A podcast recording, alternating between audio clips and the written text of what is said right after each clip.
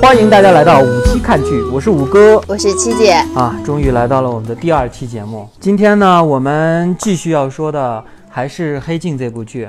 然后我们已经说到了《黑镜》这部剧第一季的第三集，这集的名字叫做《你的人生》。惯例来说，刚开始介绍一下这部剧的剧情吧。我觉得这部剧啊，剧情嗯相当之简单。嗯，好，就是那你就很简单的介绍一下吧。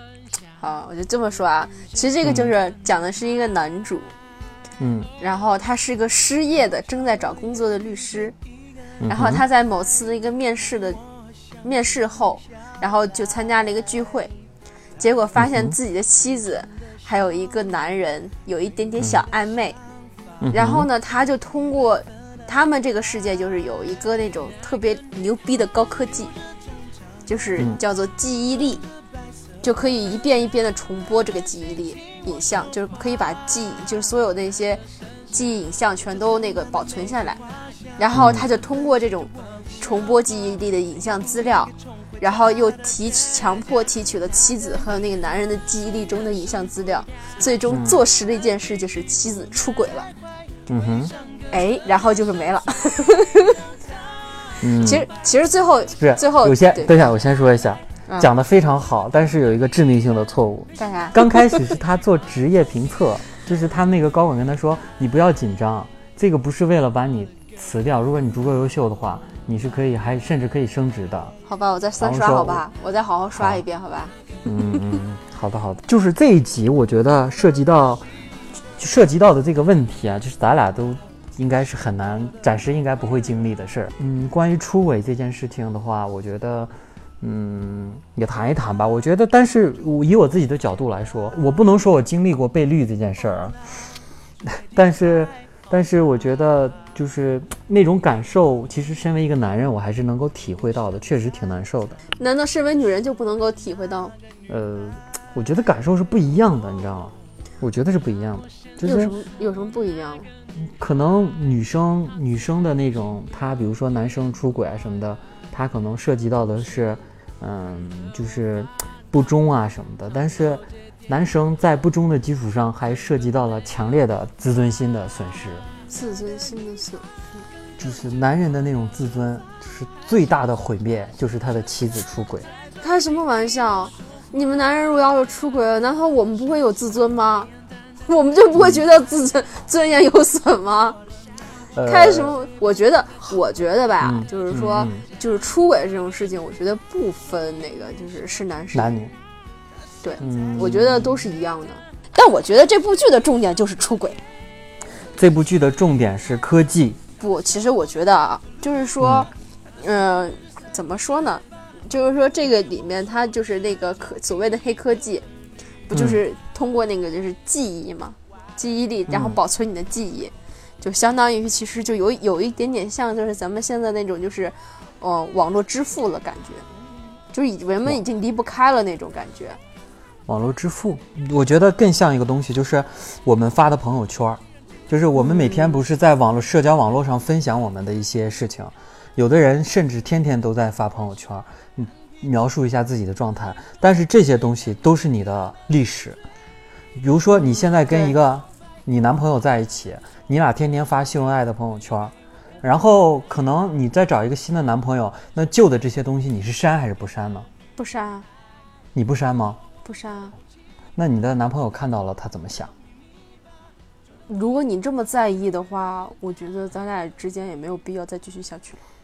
谁没有谁没有历史呢？所以这个这个，咱们你现在跟我说这个话，就是剧中的老婆跟她老公说的话。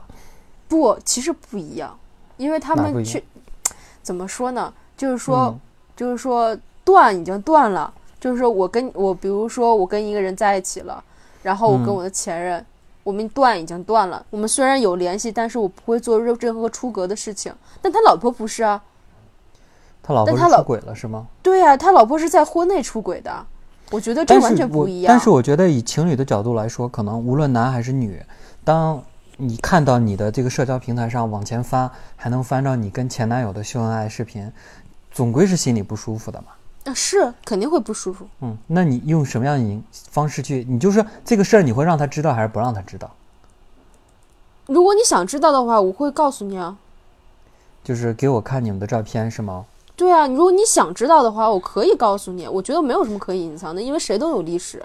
但是我可以，但是我就是就是说，在这期，在是，但是在在谈恋爱这个期间，我不会做任何对不起你的事情。如果要是一旦做了，嗯嗯，我我我觉得，如果要是我的话哈，如果一旦我要是这么做的话，就是我肯定就是肯定过不去这个坎儿。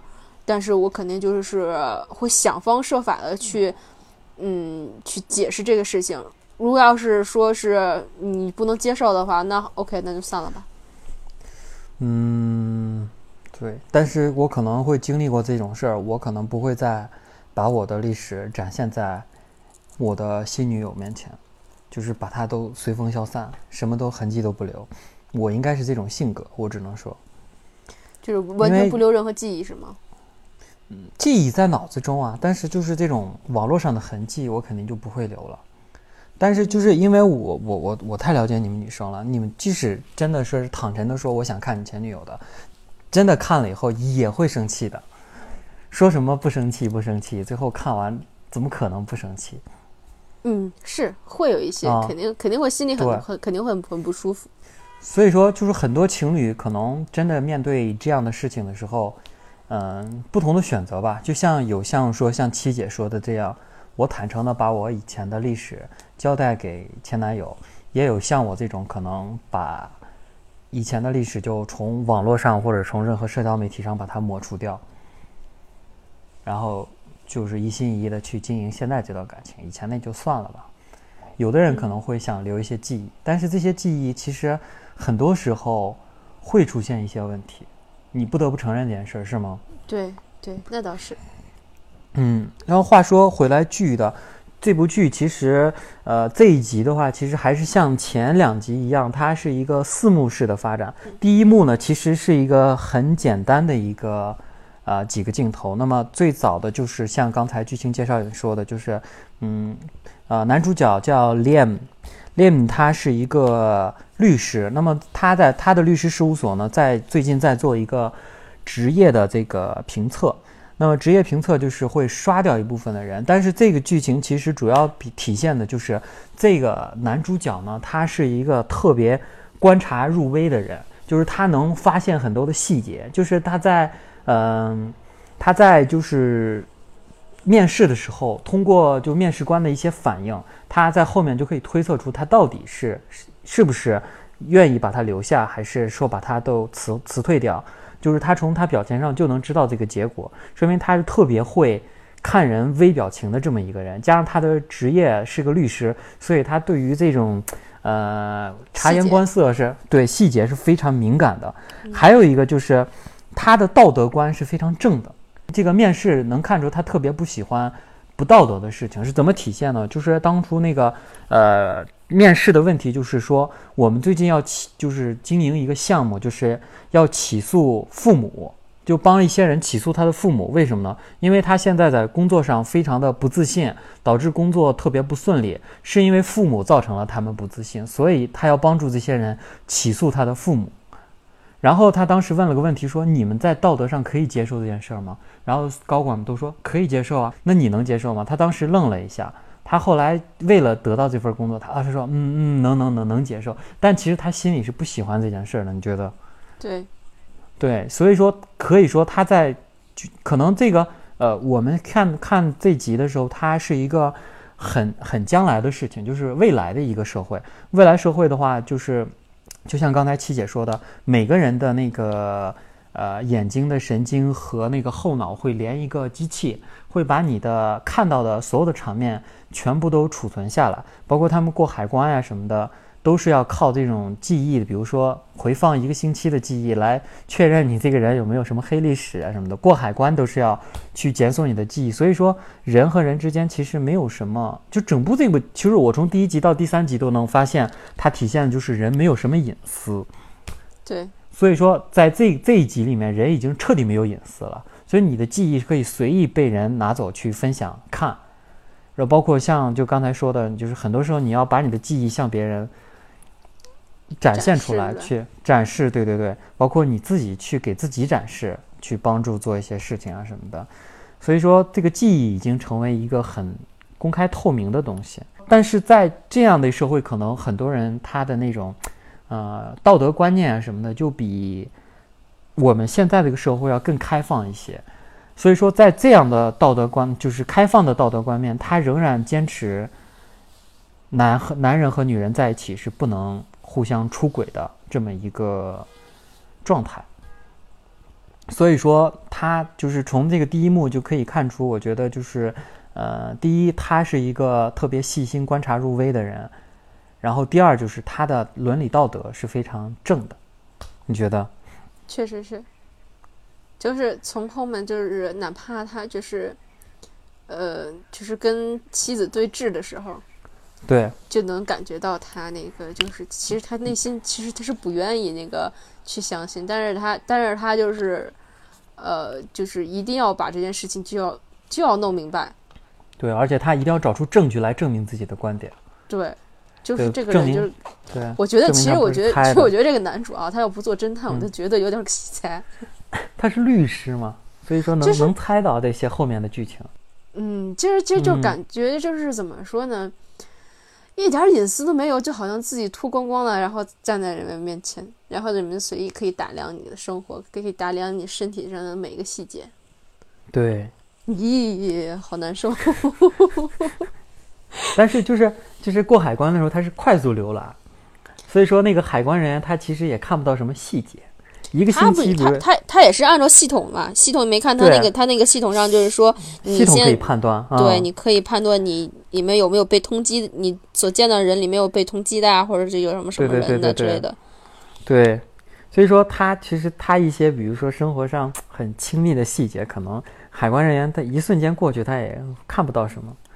嗯，倒也是。嗯，其实你知道，其实就是中间还有一个问题，就是说这个嗯记忆力，就是怎么说呢？我就感觉真的是有利有弊。你说实话，一个记忆，嗯，美好的嗯记忆的话，你觉得保留特别清楚嗯的好，还是那种就是记忆只要就是存在就过就好？你觉得是什么样的？嗯，其实我自己更希望是存在，因为而且我其实在，就是在生活中啊，我我自己我这个人其实是在刻意保存自己的记忆，因为我不知道你知不知道，我其实是记日记的，不知道，不知道。我是记日记的。然后可能今年就是一九年没再记了，但是一七年和一八年我都是有每天的日记。呃，这个日记呢，其实并不是写什么心情什么，我只是把自己每今天干了什么事情记下来。这样的话，其实我，呃，它的好处就是你能够提取你在某一天某一日那天你在干什么。真的，其实就是人的记忆其实会有很大的，嗯、我为我为什么能确定这件事儿？因为我有我高中和大学的日记，所以说我没事干，我翻我高中的日记，就是翻随便翻开某一天。我就会拍大腿，就说：“我靠，我这发生了这样的事儿吗？我都忘了，完完全全都是每一刻每一个小细节都都已经忘了。但是就是我看那日记才说，哦，真的是那天还发生了那样的事儿，然后当时这心里是那么一个状态，我就会把当时那个场面回想出来。但是如果我不翻那个日记，我就彻彻底底的不记得这件事儿了。其实我觉得有的时候，我觉得记忆还是挺可怕的，因为它是其实会有保留，保留一些印象深刻的，然后一些印象不深刻的，可能大部分的都被我们遗忘了。就我是很怕这件事儿，我自己很怕自己是遗忘的，所以说，呃，我我怕自己遗忘这件事，遗忘一些事情，所以说我有记日记的习惯，我觉得还挺好的。它的好处就是真的能把你的记忆完完整整的保留下来。但是它也有不好的，就是，嗯，容易被人偷窥是吗？对，第一是这个，第二个就是其实你每天的生活也挺枯燥的，真的，你每天记其实没什么动力。呃，反而我挺希望有一个像这部就是这集里面他们有的那个东西，就是如果真有这个东西的话，我绝对是喜欢这个东西的。呃，就在不分跟别人分享的情况下，我是希望有这个东西。真的，我还是挺喜欢把记忆保存下来的。我觉得你呢，我不喜欢。你不喜欢，所以说你就像你就像他们，就是第一幕里面就是有一个那个其中一个女生女孩她是没有记忆芯片的，对吧？对，我其实她就是我是觉得什么呢？就是说，我喜欢那种就是美好的记忆是模糊的，嗯。就是不用说是每一种细节的细节性啊什么的都能够想起来，我只知道嗯。我有一件事情，嗯，很幸福，我觉得这件事情很开心，然嗯。后大概的事情能记住，然后我就觉得嗯就挺好的了。我我本身我我就其实我就属于那种我不喜欢就是说是就是总是发朋友圈儿，或者是嗯说是写一些自己再怎么怎么着的，我觉得就是我觉得没什么意义。嗯，咱俩都一样，我也不发朋友圈。我喜欢我喜欢那种就是怎么说呢，就是只要幸福有过就可以。嗯嗯，我也没有说是一定要说，你说你保留那么多那么多的那些那些所谓的那些记忆或者什么的，我觉得往后翻啊，可能你你可能到以后到以后你可能再翻到之前的事情，你就觉得很幸福啊或者怎么怎么着的，可我觉得过去的事情都已经过去了，嗯，有时候提起来虽然幸福，但有时候也觉得挺挺悲哀的，就比如说是，你比如说你跟你前任或者怎么着的，对吧？然后。嗯你们两个，你们两个过个什么生日啊，或者是过一个什么纪念日啊，就觉得啊，那个时候就热恋的时候就觉得真的是你侬我侬那种感觉，然后各种的拍照留念什么什么的。其实你到嗯现在你要往回翻的话，也就觉得那个时候嗯是挺幸福的，但是也嗯，也就那么回事儿了。对，想起来还挺痛苦，是吧？对啊，就是嗯，还是是有一种人应该。向前看。对对对，我是这么觉得但是。，但是其实这个东西的出现，其实涉及到另一个东西。我就呃看完这这一集以后，其实我说一个，就是跟这个出轨没关系的，就跟科技有关系。你知道人永生有三种方式，你知道吗？呃我很早之前看一篇论文写的，三种方式的话，呃，就是现在人们都在尝试这种三种方式。那么第一种呢，就是通过呃通过让你不死，去不断的研究我们的基础医学，去延长你的寿命，这是第一种延长寿命的方式。那么这种方式是很难达到永生的，就是你总有一天还是会死的，因为器官总会老，就是即使用再大的科技方法，仍然会你阻止不了你你的脑子和身体的老化。那么第二种呢，就是嗯，从时间上拉长你的生命，但是总体把控时间变少。所谓的这个呢，其实就是我们在电影中经常看到的睡眠舱或者是冷冻。哦，对这种的话，其实你总体来说还是活了可能一百年左右，但是你的，比如说你你活了二十年，你又冷冻了一百年，你再活二十年再冷冻，它整体的时间会拉得很长，但是其实你的寿命还是那么长。这其实也是一种延长生命的方式，你可以经历更多的社会的变迁啊什么。其实就是人的生命的暂停。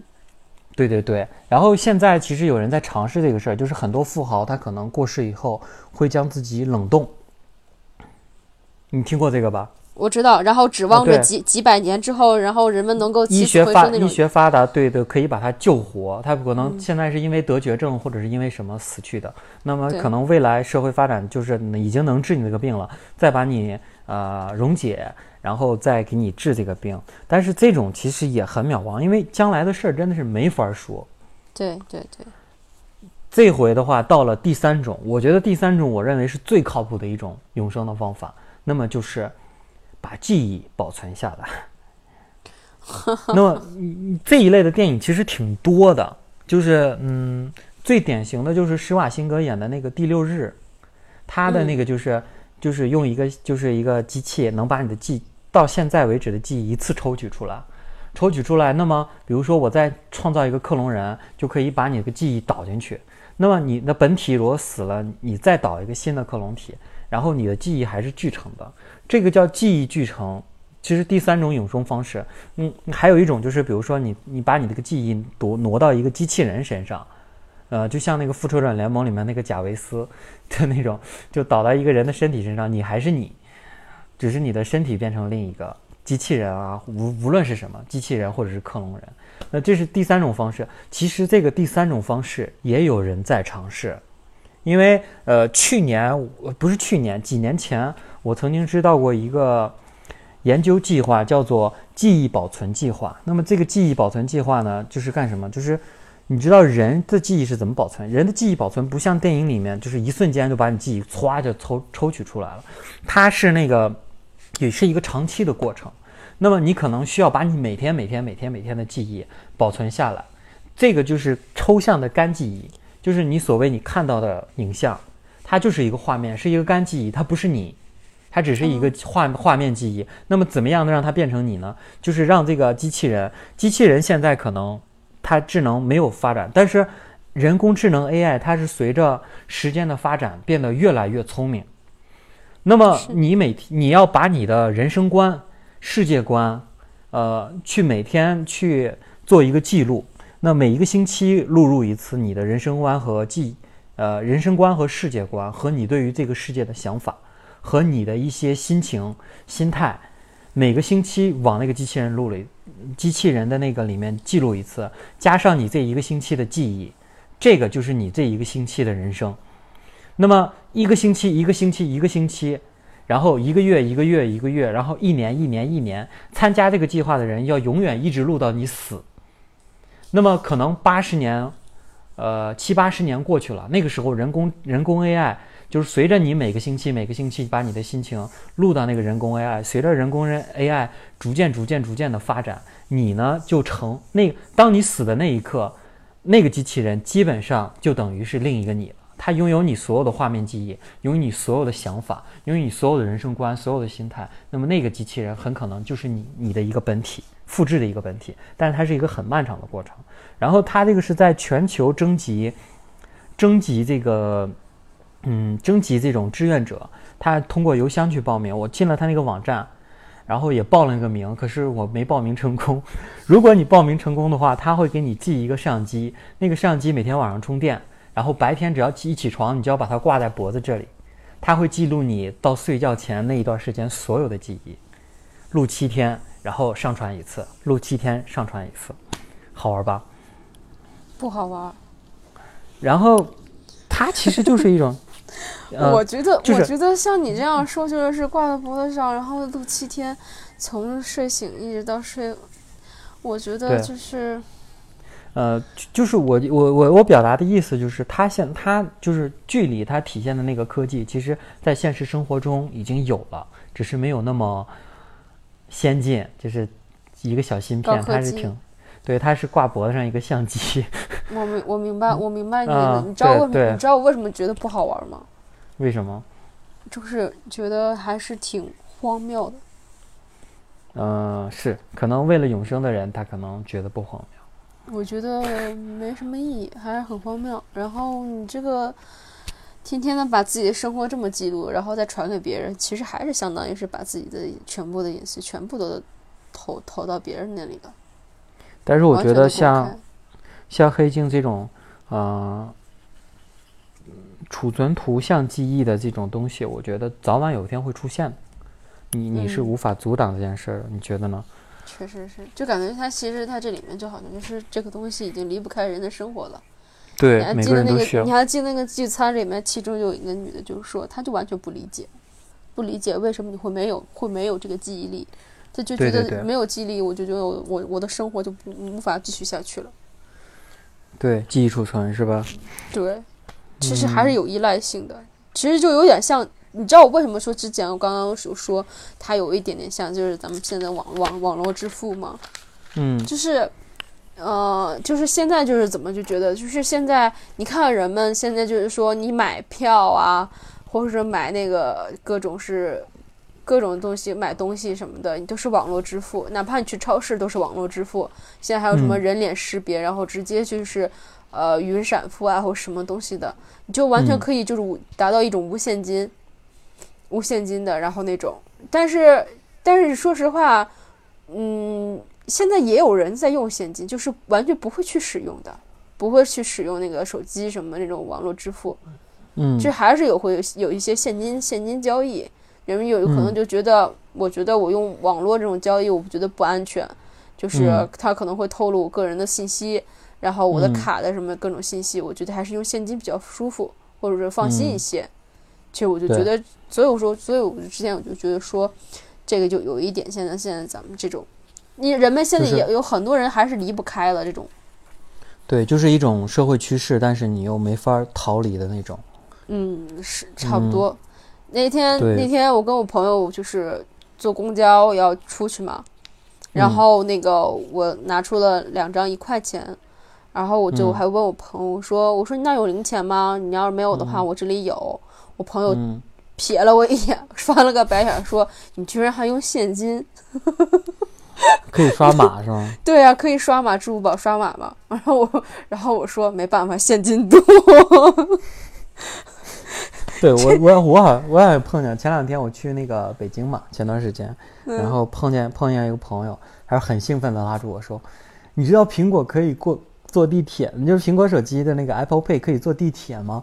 我说：“我知道，我用了很久了。”他说：“我刚知道。”他说：“好方便，那 个。”就是就是真是这种无现金的那种感觉。对对对。但其实，嗯，逐渐已经进入这种无现金社会了。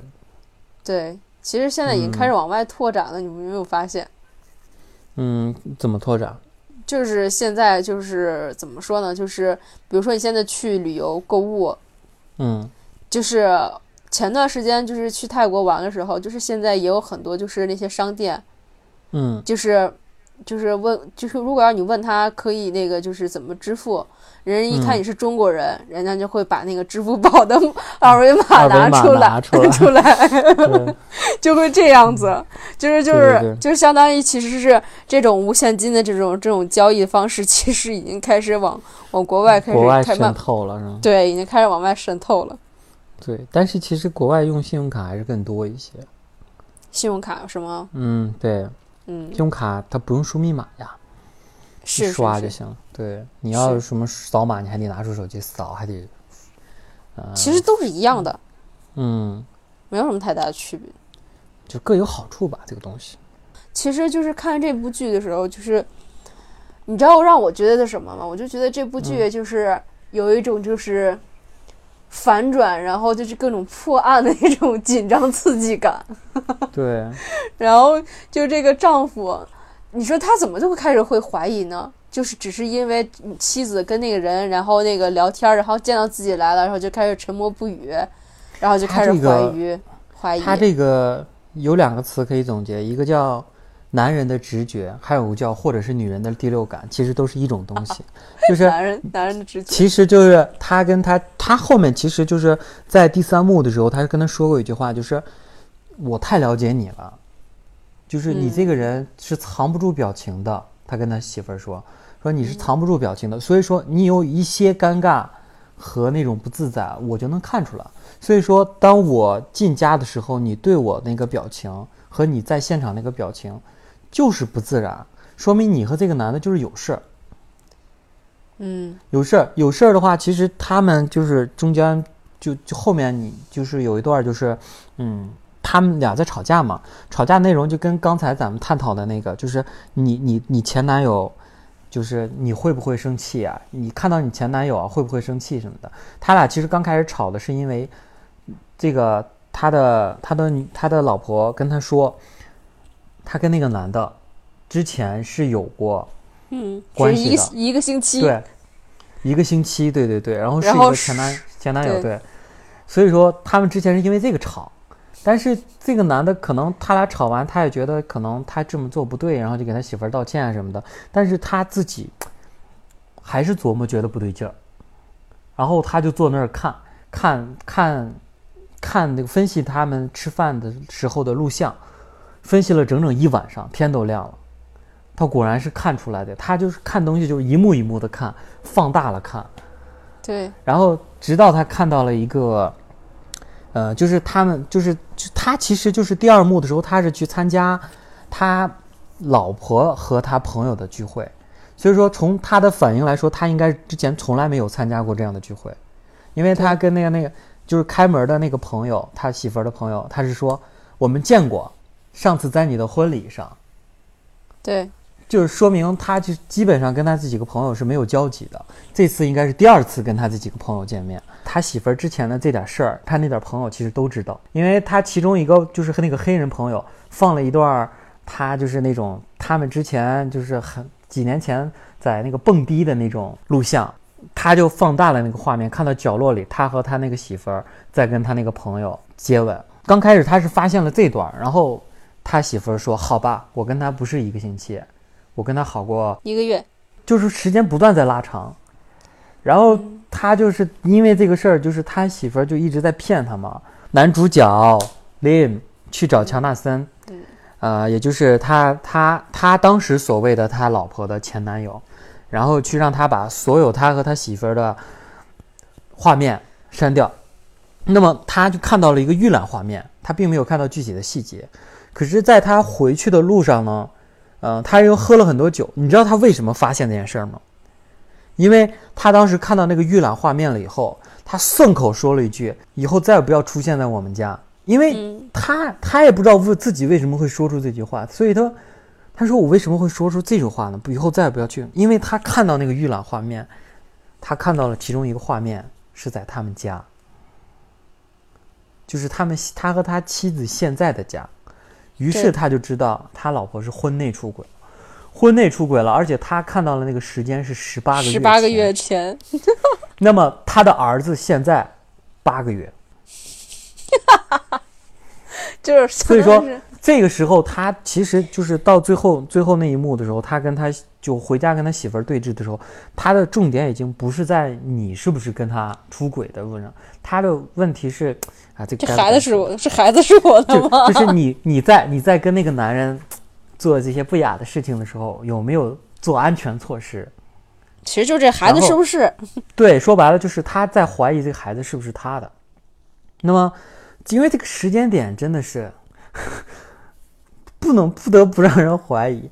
然后他媳妇儿是极力说是他们是有做安全措施的。然后。他就让他回放给他看，可是他媳妇儿就删那个画面，证明你懂的，心虚嘛？对，心虚。所以说，后来就两个人就这么分开了。所以说，这个这个剧最后最后的画面就是他一幕一幕的在回放他跟他媳妇儿最美好的那些画面，就他俩在搞对象的时候、结婚的时候，各种各种美好的画面。然后他把这些所有的记忆回放，他可能是最后再看一遍那个记忆，就像你刚才说的，你你他不想再留下这些记忆，但是他最后再看一遍这些记忆，然后他毅然的把自己那个记忆芯片呢拽了出来，就是跟以前拜拜了，然后整个整个剧就结束了。你觉得很重要吗？就是真相，就是那句话嘛，就是男人其实就是一种占有欲，男人对女人的其实最低最低的要求就是你只属于我，他可能有背叛的成分。啊，比如说你不爱我了，背叛有这个，但是对于自尊心和这种，呃，你就是那种忠贞的那种破碎，是非常非常大的。所以说很多那种，比如说媳妇儿出轨啊什么的，甚至有些就是不可理解，就是一一个女的跟跟她男朋友分手了，她再去找另外一个男的，然后她就把那个男的去捅死，这个可能是不应该的，但是说明了。这种事情其实对男人内内心的打击是，他是承受不了的，真的会让人崩溃的。还是刚才咱俩说的那个问题，就是男人和女人去怎么看待这个问题呢？他其实都是一种不真，但是他其实对于内心的打击是两种感觉，我觉得是这样。其实，在这个片里面能看出来，其实他们两个夫妻的感情已经开始有点名存实亡了。嗯，对。他们就有点七年之痒那种感觉嘛。对呀，就哪怕连黑修，连黑修的时候也是靠记忆那种以前的那种 美好的黑修，然后那个来来敷衍。对，一说到这儿的，我还在想到一个事儿，就是我之前看过一个，就是说，嗯，男人和女人的区别是什么？区区别就是，男人永远抵御不了新女友的诱惑，而女人永远抵御不了前男友的诱惑。嗯，对我，我就看到这句话，我我就说，男人也不理解女人，女人其实也不理解男人。我说为什么女人抵御不了前男友的诱，前男友的诱惑到底在哪里？然后可能女人也不理解这个男人为什么一定要去找小三儿 之类的。就是，那你从你的角度能给我解读一下，为什么女人抵御不了前男友的诱惑呢？前男友的诱惑吗？嗯，嗯，念旧吗？就是曾经的还是没曾经的美好吧，还是那种曾经的美好。可能女人就是比较喜欢容易比较，比如说我，嗯，我的前男友对我就是怎么怎么着，怎么怎么样，然后他他，比如说特别细节那种好啊，或者是说嗯他比较成熟啊，就是各种的，就是嗯呃，能够为我替我想到很多东西啊啊、然后就某一种瞬间，然后，但我现在的男友呢，就是说在在同一样的事情上，可能他做的就不如前男友，然后我就会回嗯想，会可能女生就可能会就会回想啊、我前男友会怎么怎么样那种各种好啊这种的，然后以前那种美好的记忆啊或者什么的，就突然一下就全都出来了，然后正好这个时候你前男友联系你，哎，就是对，有可能就是对，哎，所以说就在这个时候女女生其实很容易出轨，是吗？嗯，对，是的。嗯，我我仅仅代于我个人啊，仅代于我个人这么想的啊。是吗？但是但是但是但是但是我嗯个人我我不我不会的。是是，这个问题就在于会不会嘛？就就像一个男生，他可能就只能说是他是有这一层面的诱惑的。对，就就感觉就是一个男一个男人，他可能他跟他媳妇儿关系不好了，他哎，你们男人不会吗？会，但是不会，但是不会是前女友。为什么？男人找小三儿吗？为什么？就是他可他可能跟这个老婆激情不在了，他可能就想开始一段新的恋情。难道开始新的恋情你不会怀念以前的吗？嗯，应该不会吧？我我我觉得男人可能没有这种心态，就找前女友吗？不会，应该不会，很少有这种情况。嗯要不说说男人大猪蹄子还是很正确的哦。啊，女人女人找前男友很可怕呀！你刚刚那么一说，我觉得好可怕呀。哦，我觉得我觉得还好，因为其实怎么说呢，前男友毕嗯竟是回忆，对吧？嗯，为什么会分呢？其实其实女生啊，只要回想起你们俩之间为什么会分，其实也就不会再怎么想了。嗯，但是如果你们分的是，不是因为感情，可能是因为比如说生活上一些问题啊什么的，就比如说可能两地儿啊什么的这种分，嗯他们就真的很容易就再复合嗯，有可能，啊、对，就是可能可能是这样的，就是嗯，女人在年轻的时候，就是她最最容易付出感情的那几年，好的那个男友，其实确实挺难忘的，因为他可能真的是去呃付出了感，其实男人也是，就是他在最青春的那几年付出的那那段感情，可能真的是他一辈子最难忘的那段感情。可能有的人的结果好，有的人的结果不好，但是其实可能呃，对于男生来说，他可能找新的找新的女友，或者是找新的老婆，对他来说就是一段新的人生。那么对于女人来说，她可能去更容易去呃思念她最纯真的这段感情。那么呃嗯，我觉得女人可能更感性一点吧，所以说她就很容易去呃不把激情放在第一位，而把就是那种感性放在第一位，而男人往往去把激情放在第一位，所以说他容易去找一个新的女朋友，因为他注重的是激情，一种爱情的爱情的激情，而男人女人的话，他更注重的是那份内心深处最深的那种很感性的情感，所以说当他去怀念的，往往去怀念的是他最感性的那一段，而这一段可能就是所谓的前男友。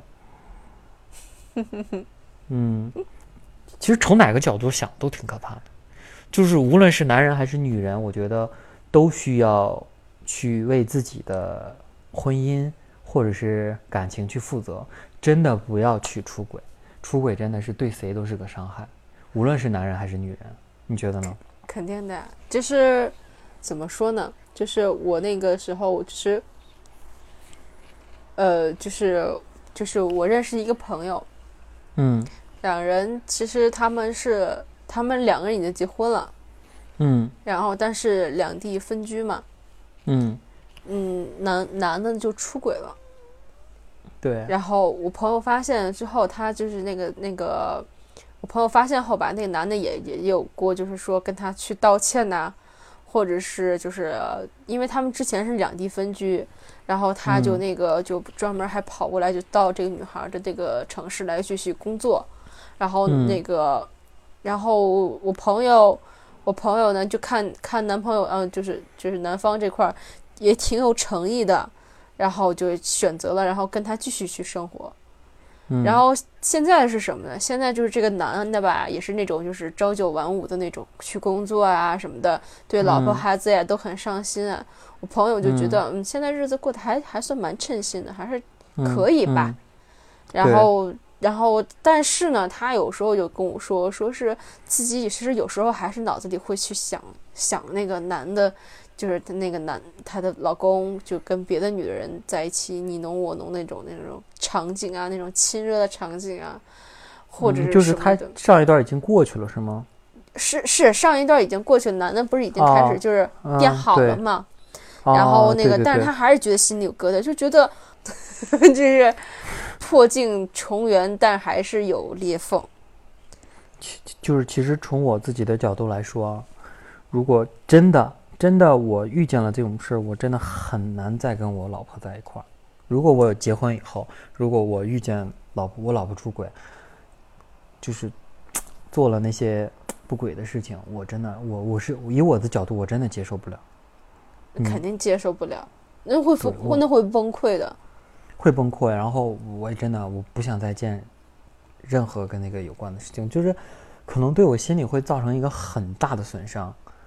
因为其我我我我自己的话，其实没有经历过这种事儿，但是我有误会过这种事儿，其实也不舒服。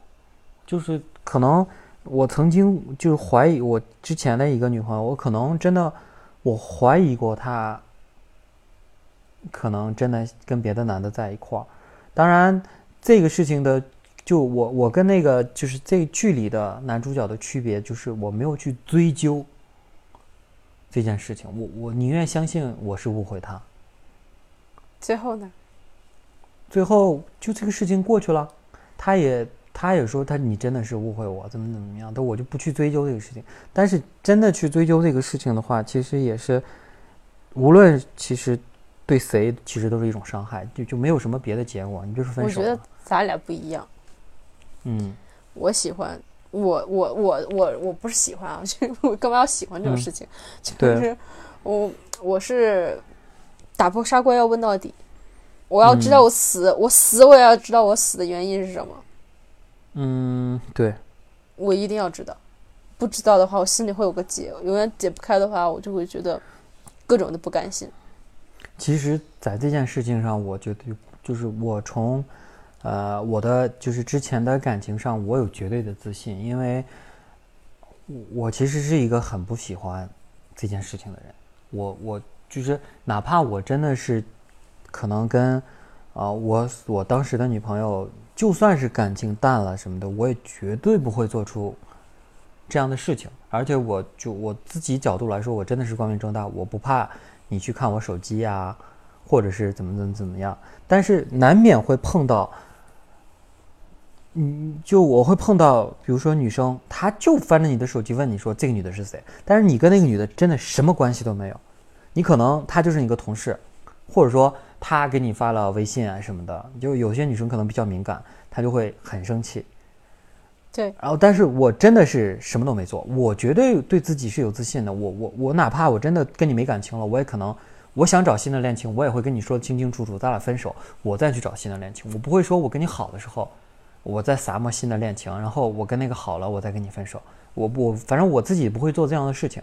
我我对于感情来说是绝对自信的，但是你你很难，难免你的另一半去想这种事儿。其实你还是不相信对方，信，任度还是不高。他不相他不相信我嘛。但是我我在想啊，有的时候我误会他，会不会也是一种我不相信他？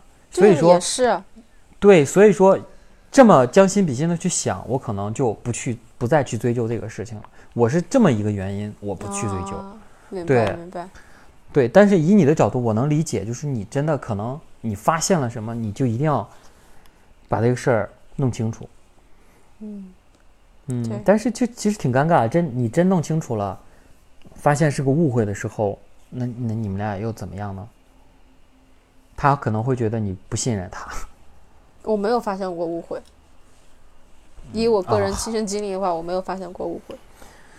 呃，是，所以说咱俩讲这个，其实确实是没有什么立 立场，但是我能感受到男主角的感受，我可能我觉得你也能感受到女主角的感受。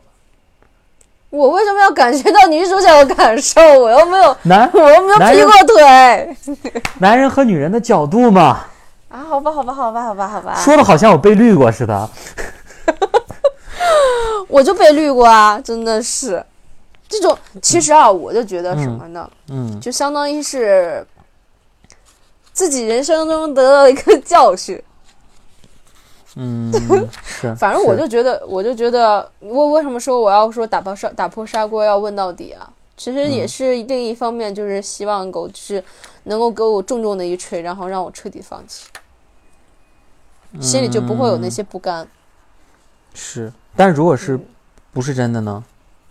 不是真的，不是嗯真的话，呃，不是真的话，那更好说啊。不是真的话，我就软下来呀，对吧？我就软下来，我就撒个娇卖个萌，我跟他道歉呐、我我就各种就是说、哦、对不起，对不起，怎样怎样的，那个以后不会怎样疑心啦，或者怎么着的，我其实态度这个事儿真的很让人很难把握。你看，就像这个剧里，就是那个林，他就是他他媳妇儿跟他说：“你看你又这样。”但他上次他他是他是但是心虚啊，对他说上次单的事儿，你就因为这个事儿离家出走好几天。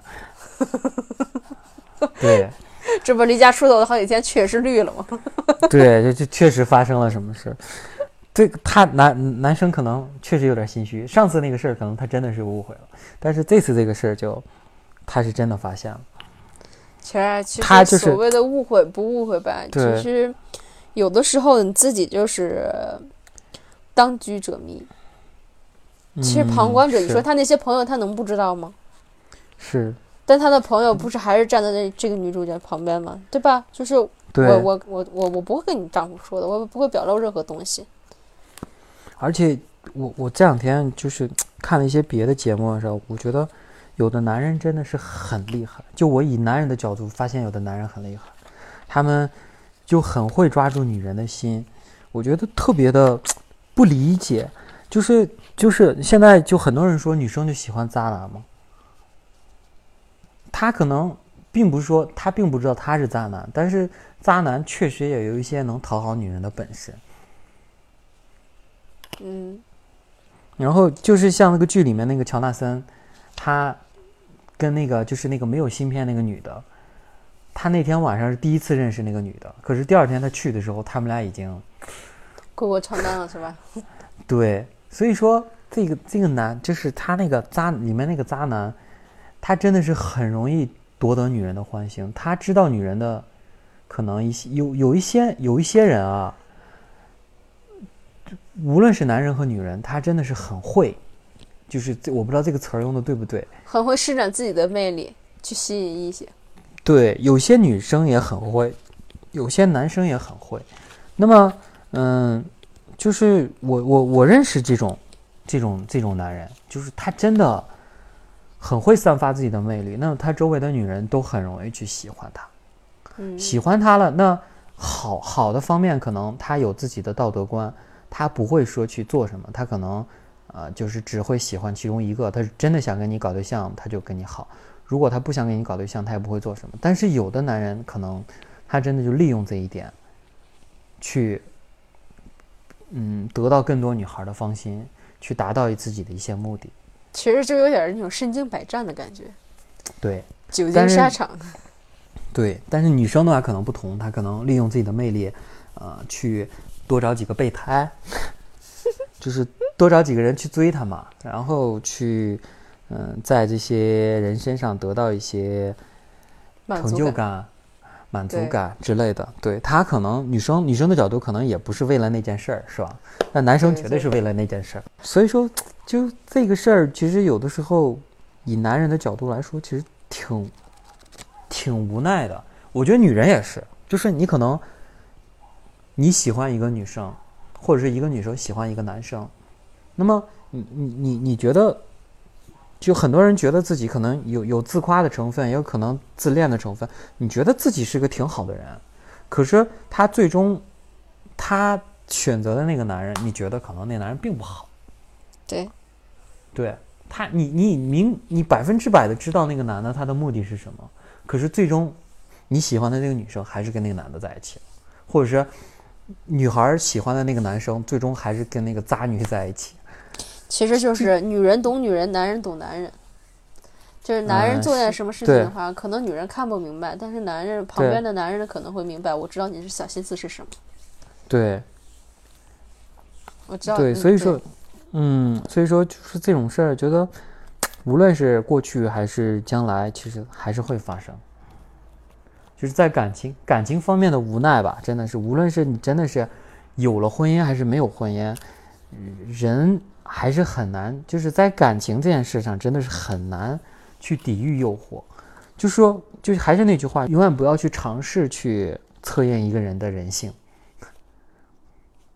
对，但是其实如果要是从另一个角度想啊，就是说嗯这个渣男，其实你就会觉得怎么说呢？他的人生阅历会很很丰富，对他他就很懂吗？对对他的社交能力就很很强。这种人其实，在社会上蛮吃得开的。就是前两天我们单位培训嘛，培训，然后就是我们是去一个大学里面培训，你知道大学里面都是一些那种，嗯，小青春期青春期荷尔蒙，小女孩儿、小男孩儿的嘛。然后就是我在跟我朋友探讨一件事情，就是因为我们看到了很多在门口，就大学那个大学的门口停了很多那种汽车，开车的开车的，你一看就是那种呃年纪可能要比这个这些大学生大很多的那种，呃，也不是说是老男人吧，就是那种呃可能二十七八、三十岁左右的这种。那么他们来这里的目的就是去找这些你你觉得他们真的是为了去大学那大一大二的女生，为了去真心的去找女朋友吗？我觉得不是。那么，但是他们就是我我我在跟我同事探讨一件事情，就是说，如果我自己真的我开上我的车停在那个大学门口去搭讪，我觉得我绝对要比那些小男生们更懂。而且我的财力也要比那些小男生更好，我可能比那些小男生更温柔，呃，比他更懂女女生的心思，所以说，我就跟他说，我说以我们这样的年纪，我们去骗一个小女生，去大学骗一个小女生，其实比那些小男生更容易。但是关键问题在于我们会不会做这件事情啊？我自己来说，我不会做这件事情，我觉得是不道德的。但是真的很多人在做这件事情，我觉得其实挺心里挺不舒服的，就是很多女生因为这些阅历丰富的渣男或者是成熟的男人而去被他骗了，他觉得好像他能跟他好好在一起，最终其实都没跟他们在一起。其实这个事儿真的，一说其实就挺心痛的，你觉得呢？其实就是互相利用。嗯，你说女孩真的是因为喜欢吗？找一个比自己年龄大的少吧，嗯，对吧？你意思是他们在大学之间玩一玩吗？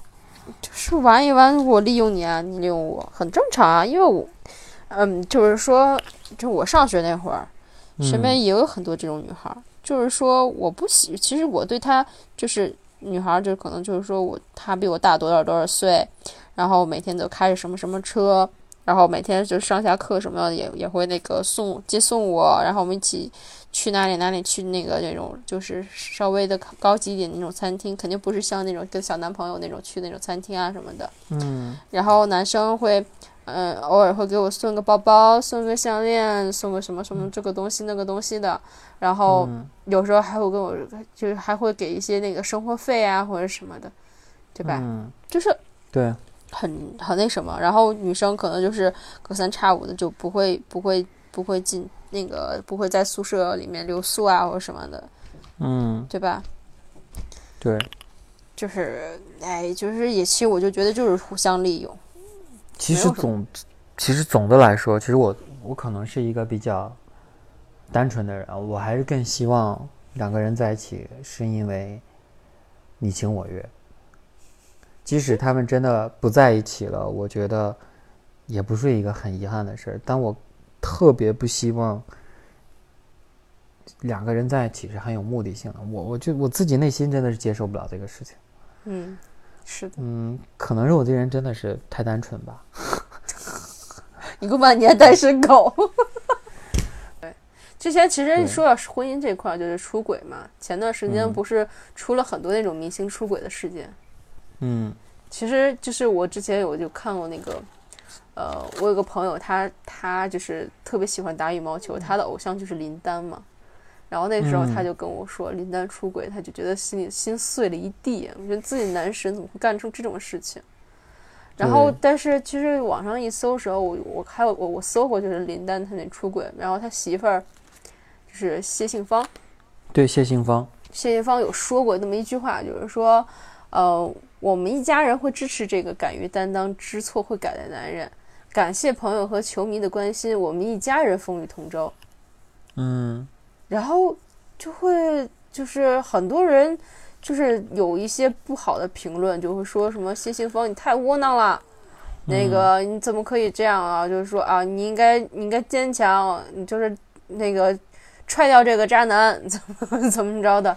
其实。这种事情仔细一想，你有生活，你的生活大部分都是你的家庭，嗯，因为这种事情有孩子有老人什么的，可能你就放不下这些东西了。其实就是一句话，婚姻的事情吧，冷暖自知，别人其实无法就是说做出任何的那种就是判断，不是说是不是说是谁一出轨了，然后就去痛骂他。然后为他的那个另一半去打抱不平啊，希望他们有报应啊，对他们就各种的指责。嗯，但是我去就是还是那句话，就是说婚姻就是不管是婚姻还是谈恋爱，嗯，其实情况都是不一样的。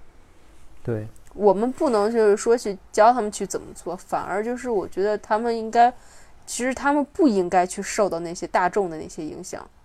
嗯，他们有自己的去判断。我觉得就是完全是不一样的。嗯，其实在此我也要替广大女性说一句，其实，在婚姻出轨这件事上，其实大部分还是男性出轨。对，所以说女性出轨的情况，其实相对于男性出轨确实是少。可能我觉得就是在家庭这个重担上，可能是。女性的担子确实要更重一些，所以说我们看你刚说那些明星什么的，更多是一个妻子去原谅丈夫。你你你基本上没好像见过哪个丈夫原谅妻子的 这种情况，是吧？唉，反正我觉得，在婚姻这件事上，其实就是两个人之间的一种选择。无论你真的是。出轨不出轨，或者是两个人有没有感情，其实还是要靠你们两个人自己去协调。嗯，那倒是。看，看能不能继续过下去。可能在责任的孩子呀，什么各方面的这种妥协下，我们真的能商量出一个继续过下去的方法。很多人也就这么过下去了。就让我想起这个剧，最后男主那个就怀疑这个孩子不是自己的。对，其实该放下也就放下了。对，毕竟孩子也不是自己的，无所谓，走吧。是，唉，真的挺心疼他的。希望他，希望虽然剧里没说，但是我真心的希望他能再碰见一个对他好的。哎呀，真的心疼。你是不是在影射自己？要该心疼心疼自己？屁啦，我没有被绿过。再次强调一遍。好了，那么我们今天关于这部剧的嘚儿不嘚儿，虽然我们好多次都没有说在点上，但是还是希望大家能够真的去看一下这部剧，体验一下，呃，体验一下，嗯，《黑镜》这部剧，我觉得真的是很值得看的一部剧，它会带给你很多你自己生活方面的思考，然后，嗯。黑镜第一季的解读呢，我们到今天呢，其实就正式结束了。我们一个试播集加上两我们两期的正正式节目，其实真的其实挺感谢《黑镜》这部剧，把我们俩带入了这个广播这个怎么说的大流当中吧。嗯，那我们也希望自己真的能坚持下去。那么从下一期开始，我们就嗯开始正式的去做一些我们真正感兴趣的项目。那么《黑镜》这个系列呢，可能就暂时告别我们，但是我们嗯不会说是从此就不再做《黑镜》的解析了。那么我们呃时不时的可能还会继续去呃把一些《黑镜》里比较有意思的剧拿出来呃做一些解析。然后也希望大家能够继续支持我们，让我们后面的节目，呃，去更有激情的做。然后也希望你能更喜欢我们之后的解析，肯定会比现在更精彩，是不是？OK 是不是七姐？是是是是的，绝对就是，嗯。其实我们俩就是相当于是就是在，一拍脑门儿，嗯，对，其实我们我们没有稿子，纯属就是，嗯其实纯属就是那种聊天式的那种，就是对一个那种，所以我们俩经常会在剧就是谈论一件事情，就是走着走着走着越走越远，越走越远。其实这样也挺好的。嗯对，其实其实就是我，如果我是我们这个节目的观众的话，我会很很爱听咱俩嘚不嘚的。主要是主要是跟剧没关系。对也希望七姐将来能够稍微别跑那么偏。我觉得不太可能，因为我的我的我是散发性思维。好吧，然后那就今天节目就这样了。嗯、我们是五七看剧，我是五哥，我是七姐，那我们下期节目再见。拜拜。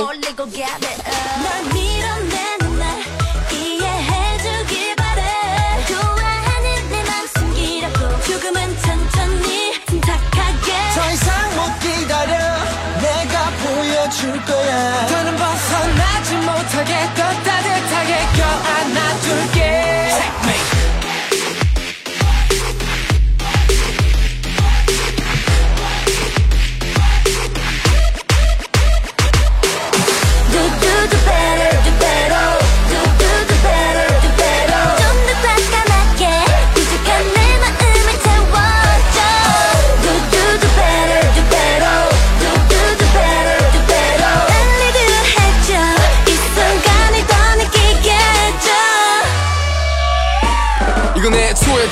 시간 낭비 필요 없어 준비. 늘 땅이 서민 이위 질질 끌어고지 그래 예고 없이 찾아가는 무라치림 이제부터 넌 똑똑히 기억해 두길 I know 난 네 머릿속을 탐험 망설이다가 시간 가잖아 뭘 더 참아. 충분히 솔직했는 걸 지금까지 이제 네가 보여줄 차례 내 안에서 넌 check 널 밀어내는 날 이해해주길 바래. 널 좋아하는 내맘 숨기려고 조금은 천천히 보여줄 거야. 더는 벗어나지 못하게 더 따뜻하게 껴안아줄게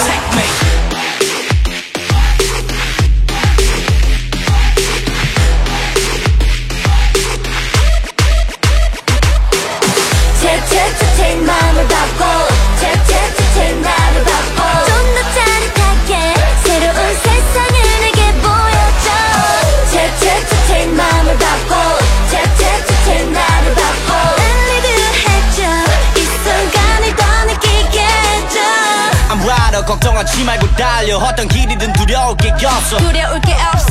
우리 함께면 지금 이 느낌 가지고 계속 나가. We going now. Put it up you gotta change up. 넌 나로 인해 완전히 바뀌어 다시 한 번 말해 나를 겟하는 순간. Get it on get it on. 지금 이 순간.